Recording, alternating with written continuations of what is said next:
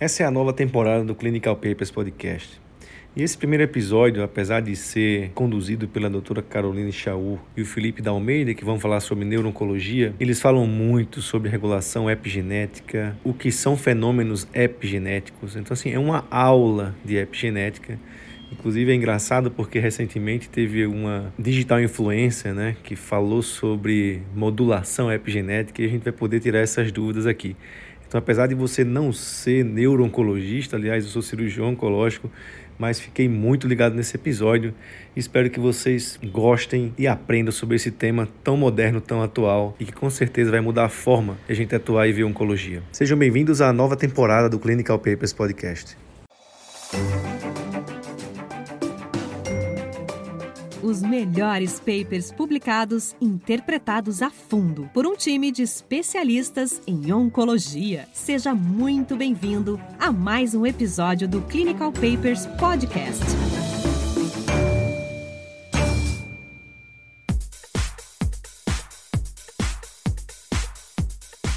Sou Caroline Chaú, neurooncologista, Nesse ano estarei fazendo discussões interessantes no Clinical Papers Podcast sobre esse tema tão fascinante que é a neurooncologia. Olá a todos, eu sou Felipe da Almeida, eu sou patologista, trabalho no AC Camargo e também no DASA. E é um prazer estar aqui nessa nova temporada do Clinical Papers para a gente começar com esse tema que para a gente é tão interessante, que é a neurooncologia. E hoje, para a gente começar a nossa série de discussões desse tema, nós trouxemos um artigo super interessante que foi um divisor de águas da nova neurooncologia, publicado na Nature em 2018, sobre os perfis de metilação e a classificação dos tumores baseados nos perfis de metilação de DNA. Né, Felipe? Assim, foi um, um artigo que consolidou que já vem num processo ao longo dos anos da neurooncologia para outros tumores uh, de sistema nervoso central, como meduloblastoma, como pinealoblastoma, e agora a gente deixa isso claro a importância de usar o perfil de metilação para formar e fundar um diagnóstico muito mais bem embasado. Com certeza, Carol. Ao meu ver e ao ver de muitos da comunidade científica, essa metodologia e essa publicação ela chega a ser até revolucionária, porque pela primeira vez o grupo de Heidelberg na Alemanha eles estão mostrando para a gente como eles desenvolveram essa metodologia e como eles desenvolveram essa classificação, né, que é a metilação, que é um tema realmente que não faz parte do dia a dia da oncologia, principalmente da oncologia do adulto. Né? Então, em linhas gerais, o que é a metilação do DNA? A gente está muito acostumado, é, mais acostumado a lidar com alterações genômicas da fita do DNA, ou seja, você tem uma mutação BRAF V600Z, você troca uma valina por um glutamato no códon 600. Você tem uma deleção do exon 19 do EGFR, você tem uma amplificação do EGFR, você tem a mutação L858R, você tem a mutação Carras G12C. Isso aí faz parte do dia a dia da oncologia. Alterações genômicas, ou seja, alterações da sequência de nucleotídeos da base do DNA. Pode ser uma mutação pontual, pode ser uma deleção, pode ser uma inserção, como por exemplo o exon 20 do EGFR. Isso a gente está muito acostumado. O que talvez a gente converse menos, né, e faz parte também dos fundamentos da biologia molecular, são as alterações chamadas epigenéticas. As alterações epigenéticas, elas regulam a expressão dos genes sem interferir na sequência de nucleotídeos. Existem vários mecanismos que fazem parte da regulação epigenética, dentre eles o perfil de metilação, as modificações de estonas e os RNAs não codificantes, como por exemplo os microRNAs. E dá um exemplo assim para ilustrar por que, que isso é importante? Por exemplo, vamos imaginar uma pessoa saudável que não tem nenhuma mutação hereditária. Vamos pegar um, um pedaço do fígado, um pedaço do rim, um pedaço do cérebro e um pedaço do pulmão e vamos fazer um whole genome sequencing de todos esses órgãos separadamente. O que a gente vai encontrar no whole genome sequencing? Qual a diferença entre eles? Nenhuma. São da mesma pessoa que não tem mutações hereditárias. Então, por que o pneumócito é pneumócito? Por que o neurônio é neurônio? por que o hepatócito é hepatócito e por que a célula tubular renal é uma célula tubular renal.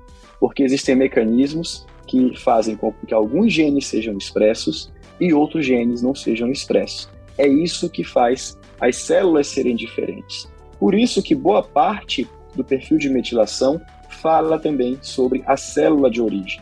Então, além da aplicação que a gente vai comentar aqui, existem aplicações para determinação de sítio de origem de neoplasias metastáticas, de sítio desconhecido, por exemplo. Passando isso para as neoplasias, vamos imaginar, por exemplo, aqui quatro neoplasias distintas. A gente vai pensar aqui no melanoma, numa tricoleucemia, numa histocitose de células de Langerhans e num astrocitoma pilocítico supratentorial. Vamos fazer um sequenciamento dessas neoplasias. Todos vão ter mutação BRAF V600Z. Então, aquela mutação não vai ser definidora daquele fenótipo. O que vai definir aquele fenótipo, o que vai definir aquela doença, são outras alterações que envolvem os mecanismos epigenéticos, dentre eles o perfil de metilação.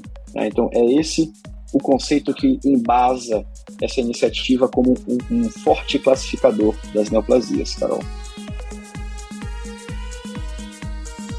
Clinical Papers Podcast. A medicina que você faz hoje pode não ser a de amanhã. Mantenha-se atualizado com o Clinical Papers Podcast. E eu acho que o que é mais legal desse estudo é que eles construíram esse pensamento, vamos assim dizer, é, se embasaram nessa necessidade de explicar melhor essas, esses tumores, porque a gente começou a ver que existia uma interface de mutações, porque quando chegou no NGS, a gente vamos, vamos extrair DNA e vamos ver todas as mutações que os tumores têm, a gente achava que tinha achado a chave do sucesso, né? Você tem uma mutação, usa aquilo ali para bloquear a mutação e, consequentemente, você vai tratar esse tumor. E no sistema nervoso central, a gente não via isso, né? Então, você via uma interface de mutações muito comuns. Então, gliomas de alto grau e gliomas de baixo grau que tinham uma transformação para alto grau, com muitas mutações que eram comuns, mas não falavam tão bem da história natural que aquele tumor teria, que o perfil de metilação consegue dizer isso muito melhor para nós, não só baseado nas mutações que a gente vê em comum com vários gliomas, com vários tumores do sistema nervoso central diferentes, né? Falando do, do artigo propriamente dito, uma das coisas que eu achei super interessante, não é à toa que saiu na Nature, é a capacidade de reprodutibilidade que eles tiveram disso daí.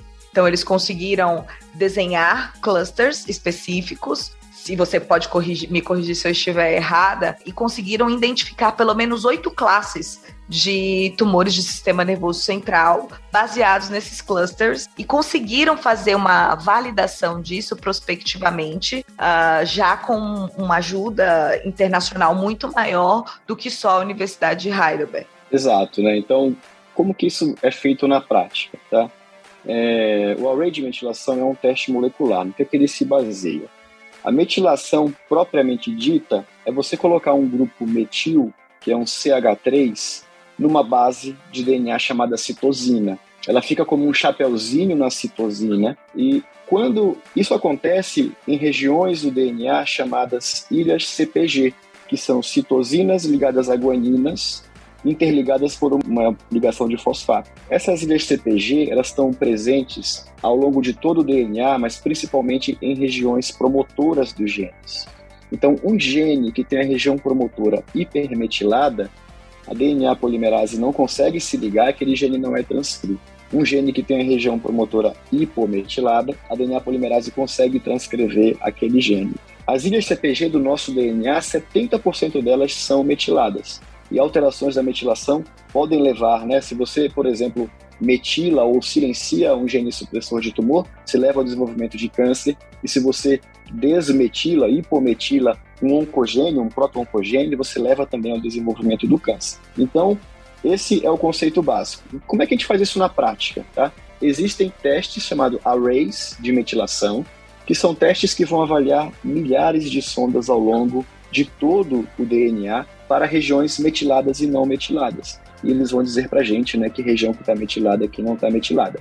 Então, a ideia de Heidelberg é utilizar um array de metilação e os dados do resultado desse array, eles são colocados num algoritmo de inteligência artificial. Então, o processo são duas etapas. Primeiro, eu tenho que executar o array de metilação no meu laboratório molecular e os dados desse array eu vou submeter a, submeter análise de um algoritmo de inteligência artificial. Tá? Então, como que eles fizeram isso?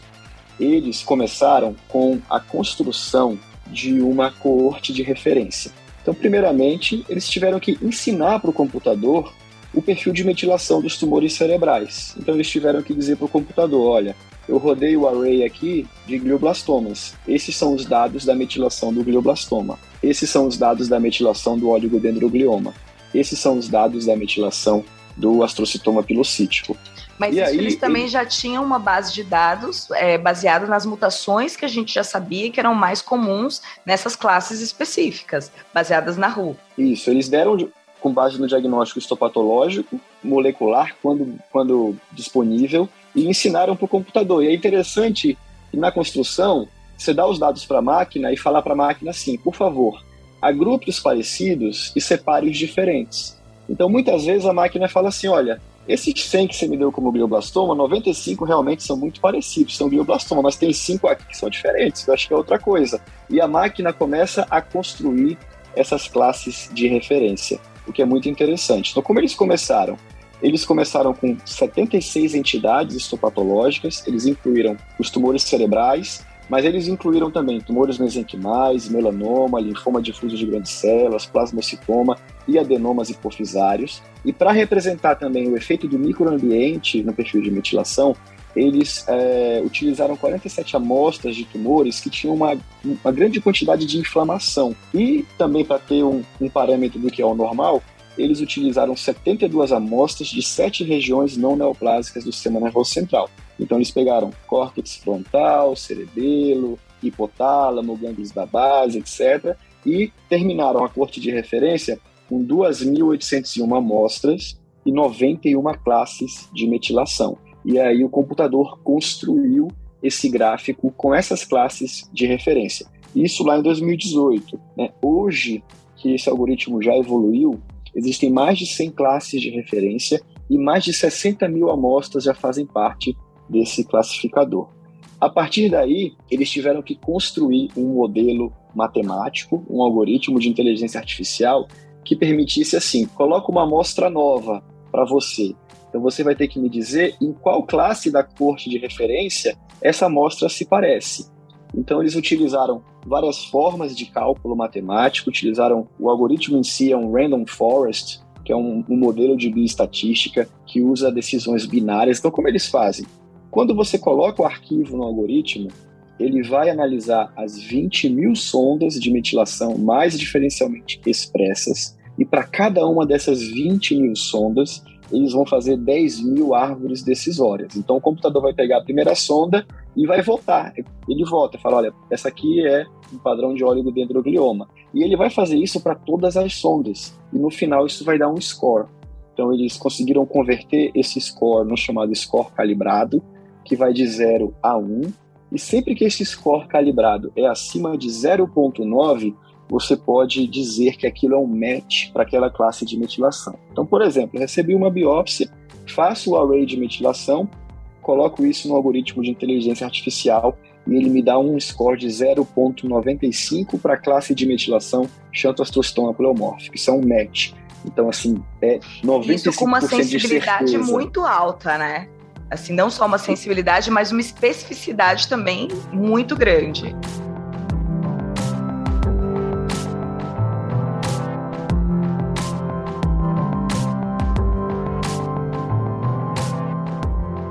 Você pega um resultado que diferencia um pouco do seu HE, né? Como, como associar essas duas informações? Então, você viu um, um, tumor, você acha que aquilo é um ganglioma, por exemplo, e vem o resultado que aquilo é um xantoastro. Ah, como que você interpreta? A, a sua sensibilidade do perfil de metilação é maior do que o que você vê ali no HE? Isso é muito interessante, né? Então, só para mostrar como eles chegaram aí, e a sua pergunta no fundo é assim: qual a porcentagem de vezes que a gente tem discordância entre a histopatologia e a metilação e como superar essas, essas discordâncias, né? Então, eles estimaram pelos cálculos é, dos resultados que o algoritmo dava a margem de erro. Então, a margem de erro uma forma de resultado chamada resultado raw, ou raw score, que era um resultado bruto, era uma margem de erro de 4,89%. Utilizando outra forma de, de cálculo, a margem de erro era de 4,28%. Então, aí que eles fizeram análise de sensibilidade e especificidade, usando essas duas formas de cálculo, e utilizaram um ponto ótimo que a área sobre a curva ROC era de 0,99. Então, é muito alto a sensibilidade e a especificidade se o score calibrado é acima de zero, igual ou maior a 0,9. Então, se você tem um score calibrado maior ou igual a 0,9, uma classe de metilação, mas o diagnóstico histopatológico era divergente, você tem que sentar, rever a histologia, rever a imagem, rever a clínica e, na maioria das vezes, a classe de metilação leva a um novo diagnóstico integrado. Então, aí eles tiveram que validar isso, falar, olha, isso funciona aqui no meu centro, né? Aqui onde eu faço dá certo, mas será que vai dar certo para todo mundo? Então, vamos, vamos convocar outros centros para submeterem suas amostras. É aí que veio a coorte de validação. Então, na coorte de validação, eles começaram com 1.155 casos, com 64 diagnósticos histopatológicos diferentes, e desses 1.104 tinha material de DNA suficiente para análise de metilação.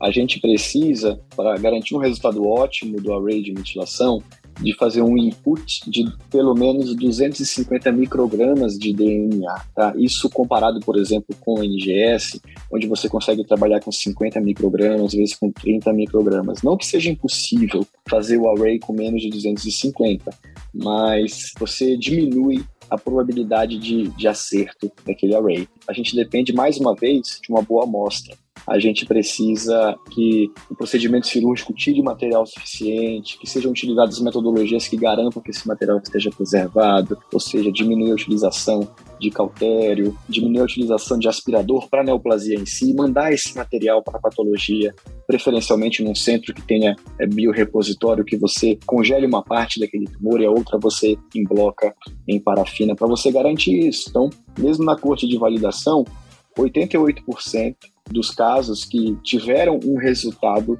com match, com score calibrado acima de 0.9.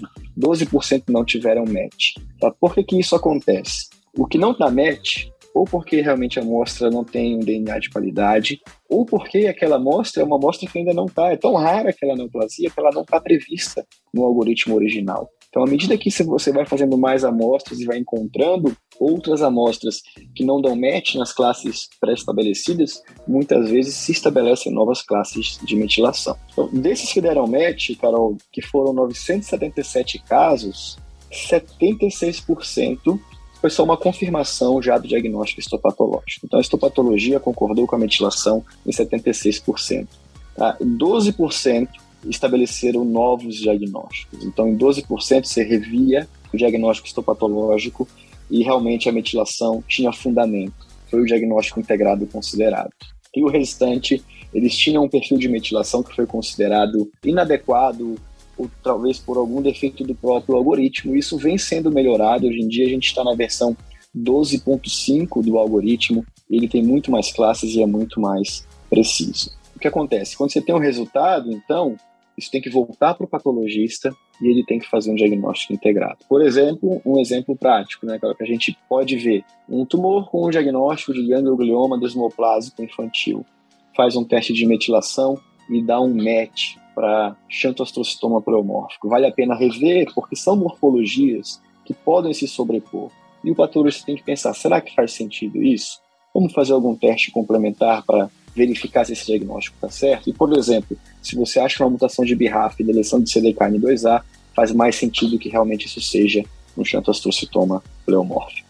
E o que é legal, assim, você não vai deixar de fazer os outros testes, né? A gente ainda precisa de integração de informações, então não é você, a, o perfil de metilação não vem para excluir o NGS, é uma pelo contrário, é uma ferramenta a mais, mas eu acho que democratiza mais o diagnóstico. Então, você tem patologistas que não são especializados em neuro, a gente tem uma dificuldade de super especialização em, na maioria dos centros do mundo, não é só no Brasil, isso nos Estados Unidos também acontece. E o que, que acabava acontecendo? Você fazia mais lâminas, mandava para o outro centro, fazia mais imunistoquímica, acabava que você precisava de um patologista muito bem integrado também com o oncologista para tentar ver se aquela imunistoquímica que estava sendo solicitada fazia sentido. E quando você manda isso para o perfil de metilação, você facilita a vida do patologista também, né? Principalmente patologistas que não são especializados especificamente em neuro. Os melhores papers publicados, interpretados a fundo por um time de especialistas em oncologia. A minha pergunta para você que é patologista, assim, você acha que o material para ser feito, a gente está nessa, nessa discussão, né? Você tem um centro que consiga te dar essa informação para você subir esse algoritmo e fazer essa leitura, isso é viável em centros menores? O custo é muito grande? ou não? Na prática, né, a gente vive num país que tem bem menos recurso que na Alemanha, onde isso foi desenvolvido. E mesmo lá, a rede de saúde é muito integrada. Então, mesmo lá, não precisa cada hospital fazer o seu array de metilação. É, da mesma forma que eu acho que a gente deveria tentar um modelo mais integrado no Brasil, através de convênios, parcerias público-privadas, etc., onde a gente tivesse alguns lugares que tivessem a capacidade de executar esse array. E o que é mais legal hoje em dia, pelo menos até hoje, a utilização do algoritmo ela é livre, de livre acesso através da internet e gratuita. Então, se você precisa ter alguns centros que consigam executar o array, é caro, ele depende de leitores ou sequenciadores de mais nova geração, da, da Illumina, que são caros. O material, os insumos para você fazer o teste são caros também. É, para a gente falar em números, mais ou menos, cada caso tem um custo de 4 a 5 mil reais, mas se você comparar com o NGS amplo, por exemplo, isso é bem mais barato que um NGS, com, com bastante informação a ser fornecida. Por exemplo, o NGS de 500 genes, 520 e poucos genes, ele está em média hoje em dia cerca de 10 mil reais. É um array de metilação que tem 850 mil avaliações de sonda de metilação, ele vai ficar mais ou menos entre 4 e 5 mil reais. Então vale muito a pena. Não acho que precisa ter todo lugar, eu acho que a gente poderia ter uma rede que pudesse fazer isso e que a gente pudesse ajudar os colegas, como se falou. É, está num lugar que não tem muito recurso, mas você tem como fazer um HE, você fez o HE, viu como a neoplasia de alto grau glial, então, e não tem imunistoquímica, então valeria a pena fazer o perfil de metilação. Às vezes vem um perfil de metilação de uma entidade, como um xantoastro, que pode ter é, é alterações ALK, como de BRAF, NTREC, ALK, etc. E você já direciona aquilo para o sequenciamento adequado e dá uma oportunidade de tratamento, além do diagnóstico correto para aquele paciente. Isso com o passar do tempo provavelmente vai baratear, até porque a ideia é que tenha um volume em, em, centros que consigam fazer isso numa qualidade maior, porque você coloca a, intelig a, inteligência artificial entrando no nosso dia a dia, né? Você aumenta a sensibilidade e a especificidade do seu diagnóstico, e aí você não precisa sair fazendo NGS para todo mundo também, né? Então, assim, eu eu pego muito paciente de segunda opinião e a gente, eu costumo pedir muito NGS, né? Muitos não para fechar diagnóstico, assim, eu sou bem servida de patologista, graças a Deus, mas muitos para você conseguir ver se existe algum tratamento a mais. Mas você não precisa fazer isso para todo mundo, né? Você tendo um perfil de metilação um pouco mais viável economicamente, você consegue fechar seu diagnóstico, saber que aquilo ali é um, um glioblastoma, é, lato senso mesmo, no sentido que ele é IDH selvagem, que ele tem uma amplificação de EGFR, e olhando essa entidade, você não vai fazer um NGS, porque você sabe que a chance de ter qualquer mutação diferente é muito pequena, é zero, basicamente, entendeu? Então eu acho que até organiza o seu pensamento na hora de do que, que eu vou pedir. Então eu tenho aquilo ali, não, olha, eu tenho uma, entidade, ela é um ROS. Hoje em dia, nos gliomas pediátricos, foi o grande ganho que nós tivemos no perfil de metilação, de ter entidades separadas. Né? Então, o ganho para as crianças foi número. E aí, quando você tem um diagnóstico melhor, a partir de agora é muito difícil você não fazer estudos clínicos sem ter realmente um diagnóstico embasado, porque essas crianças e esses adultos respondem de maneira completamente diferente aos tratamentos, né? São outras doenças e isso é muito importante. É, na pediatria fora, né? Aqui eu acho que menos porque a dificuldade que a gente tem do acesso de exame, mas ele já é feito para todas as crianças. É o perfil de metilação e depois se define se vai fazer NGS ou não, a depender do que veio. Então, eu acho que é um a mais para nós, a inteligência artificial diminuindo a chance de erros diagnósticos. Não é erro, né? Permitindo que se conheça mais diagnósticos, que nós estávamos muito mais limitados há alguns anos atrás. Hoje, a nossa classificação, e cada dia que passa, a gente encontra mais entidades e consegue entender e fragmentar entidades que eram tão heterogêneas em tumores mais bem classificados, né? Os melhores papers publicados interpretados a fundo por um time de especialistas em oncologia. A gente tem uma série de entidades, né, de subclasses moleculares que não vão ter uma alteração genômica. Você pode fazer o sequenciamento de whole genome sequence daquele tumor e não vai ter uma assinatura característica. Então não vai dar para fazer o diagnóstico com sequenciamento. E a gente tem também alterações genômicas dos tumores cerebrais que não vão ser descobertas nos painéis convencionais. Então, seria praticamente impossível de você fazer o diagnóstico. Vou dar alguns exemplos que eu acho super interessantes. Nos tumores embrionários das crianças do sistema nervoso central, por exemplo, tumor embrionário com rosetas em multicamada, a alteração molecular mais comum é uma alteração do locus C19MC, acho que dificilmente você vai encontrar essa alteração num painel de NGS, por exemplo, mas o perfil de ventilação vai trazer esse diagnóstico. E esse é um tumor de péssimo prognóstico, é um tumor embrionário de muito agressivo. Em contrapartida, a gente tem outro tumor embrionário que hoje em dia é chamado neuroblastoma do sistema nervoso central com alteração de FOXR2, que é um tumor de melhor prognóstico, mais responsivo à quimio-radioterapia. E a alteração de FOXR2 que ele possui, também você não vai encontrar nos painéis de NGS comercialmente disponíveis. Então, o perfil de ventilação vai separar essas duas entidades. Outro exemplo que eu acho que é muito importante, que é bastante frequente, são os meduloblastomas e os ependimomas. Existem os ependimomas de força posterior que também não vão ter uma alteração genômica recorrente. A gente não vai conseguir subclassificar quem é o mais agressivo, que é o fossa posterior tipo A, quem é mais indolente, que o fossa posterior tipo B, com base no NGS. Mas pelo perfil de metilação a gente consegue. Da mesma forma, meduloblastoma grupo 3 e grupo 4 também frequentemente não tem alteração genômica recorrente. É muito comum a gente pega um caso de meduloblastoma até em conjunto, faz NGS não vem nada, mas tem que ser alguma coisa. Então quem vai classificar esse tumor em WNT, Sonic Hedgehog grupo 3 e grupo 4 é também o perfil de metilação. Então, são várias aplicabilidades, a gente está citando algumas delas, né? Para sistema nervoso central. E o ganho central. do tratamento, né? O ganho do tratamento. A gente consegue oferecer inibidores de hedgehog se você tem um, um meduloblastoma que é hedgehog positivo. Hoje em dia, todos os trials para meduloblastoma, eles levam em consideração a classificação de metilação, porque você é mais intenso na adjuvância quando você tem um grupo 3 e um grupo 4. Você faz oito ciclos de químio, enquanto num, num inglês você vai fazer dois a quatro ciclos de quimioterapia, né? Fora a questão prognóstica, avaliação, pensar aquela captação de contraste. Porque você, pega, você sempre tem que pensar na aplicabilidade clínica, né? Então, se é aquela captação de contraste, não, eles têm um bom prognóstico, calma, isso pode ser um efeito do, de tratamento tardio, vamos olhar com calma, vamos. Não, isso aqui com certeza deve ser doença, ele já tinha um grupo 4, é um paciente que vai pior, então ajuda você a pensar muito melhor também, né? É, com certeza. Por isso que eu agradeço bastante a iniciativa aqui da coordenação do Clinical Papers de trazer esse tema que é desconhecido para a maioria dos cirurgiões, oncologistas, e a gente começar a mostrar, desmistificar a metilação, mostrar para que serve e como ela pode ser útil, né?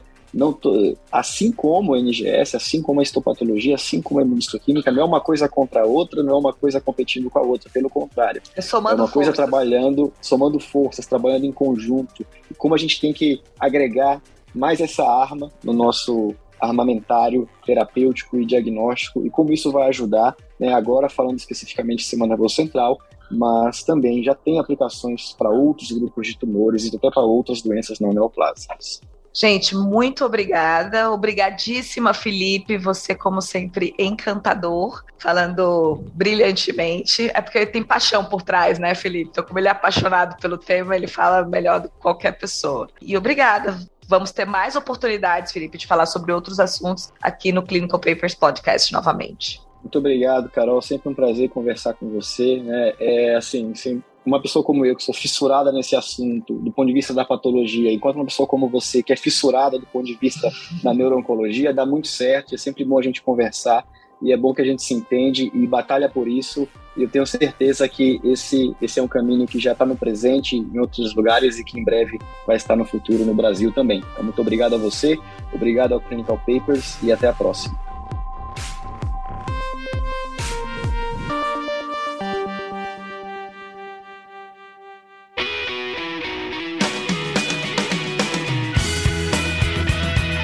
Você ouviu Clinical Papers Podcast. A medicina que você faz hoje pode não ser a de amanhã. Mantenha-se atualizado com o Clinical Papers Podcast.